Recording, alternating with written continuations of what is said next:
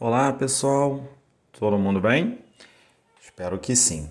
Eu sou o professor Carlos Eduardo Viana, sou professor de Educação Física da Secretaria Estadual de Educação do Estado do Rio de Janeiro, dando continuidade às nossas aulas do sexto ano do segundo bimestre do ensino fundamental regular.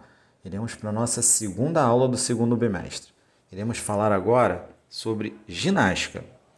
A ginástica é um conceito que engloba modalidades competitivas e não competitivas. Ela envolve uma prática de uma série de movimentos que vão te exigir força, flexibilidade, coordenação motora para fins únicos de aperfeiçoamento tanto físico e mental.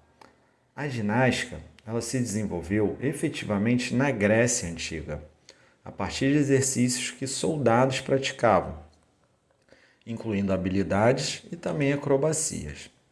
A palavra ginástica surgiu da Grécia.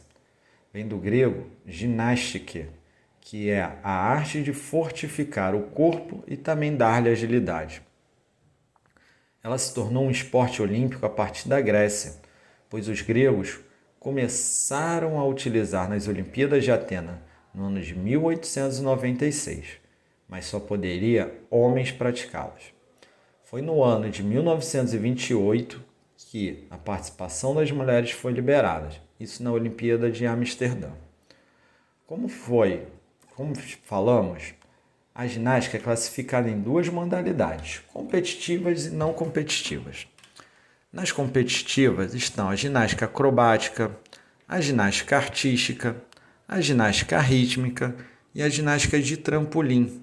São, ginástica, são competições que existem confederações, algumas como a ginástica artística e rítmica são esportes até olímpicos. Nas não competitivas, a gente pode estar citando a ginástica laboral, que é praticada no ambiente de trabalho para durante o horário de trabalho para evitar lesões, a ginástica localizada numa academia, que são exercícios feitos na academia para ajudar o condicionamento físico, Existe a hidroginástica, que é feita dentro da dentro de uma piscina.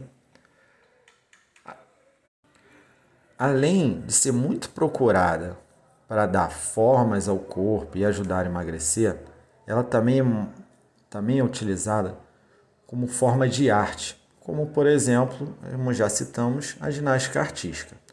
A ginástica não consiste apenas em exercícios feitos em academia. De certa forma, ela é tudo que faz você movimentar o seu corpo de forma que se exercite. Pessoas de todas as idades podem praticar a ginástica. No entanto, deve sempre se fazer um exames prévios para saber se a pessoa tem algum probleminha de saúde, procurar um médico e procurar um profissional de educação física para ajudar. Dessa forma, tanto alunos com menos de 18 anos e superior a 40 tem que ver se tem alguma limitação física. E sempre acompanhado por um profissional qualificado.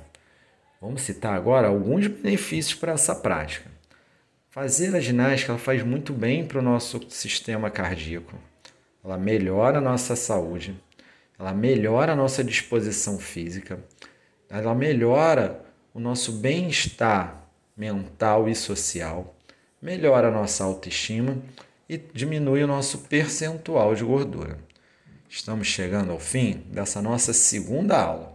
Espero que vocês tenham gostado e visto a importância de praticar atividades, seja numa academia, seja uma modalidade esportiva. Desejo a todos vocês um grande abraço e até a nossa próxima aula.